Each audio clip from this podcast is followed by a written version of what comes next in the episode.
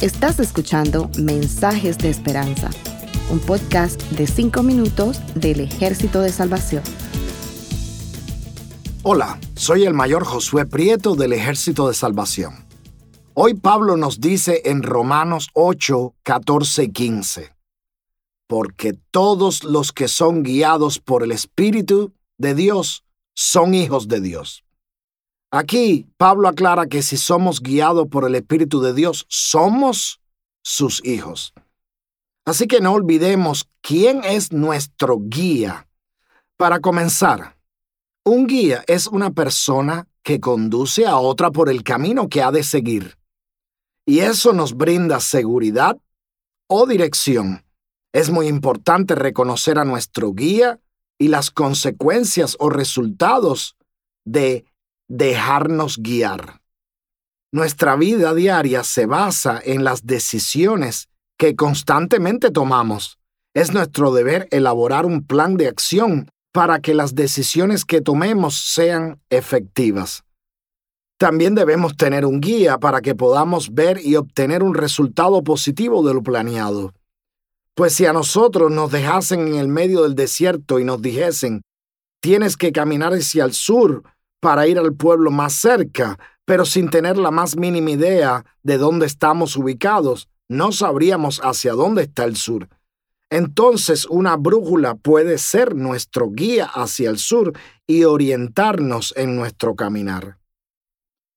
Hoy en día, si queremos llegar a un lugar al cual nunca hemos estado antes y no sabemos dónde está localizado, podemos contar con la tecnología de un GPS o un navegador para que nos guíe, o incluso mapas que nos guían por calles y lugares en los cuales vamos a transitar. Pero aún todos estos equipos que contamos para dirigirnos físicamente o movernos de un lugar a otro, en ocasiones pueden fallar. No olvidemos que estos son creados por el hombre y que puede haber errores o desperfectos en ellos. Hermano que me escuchas, no sé cuál sea tu situación, tu circunstancia o qué esté guiando tu vida. Me explico, en ocasiones nos sentimos perdidos sin ninguna dirección, cansados de caminar. Intentamos caminar en un lugar desconocido en el cual la brújula que cargamos no es suficiente para guiarnos. La dirección que queremos tomar por no ser correcta nos desorienta y al final del camino no encontramos el objetivo por el cual estamos caminando. Entonces el miedo nos carcome y nos desvía del camino. Y Pablo nos da una esperanza en el versículo 15. Ustedes no recibieron un espíritu que de nuevo los esclavice al miedo, sino el espíritu que los adopta como hijos y les permite clamar, Abba, Padre.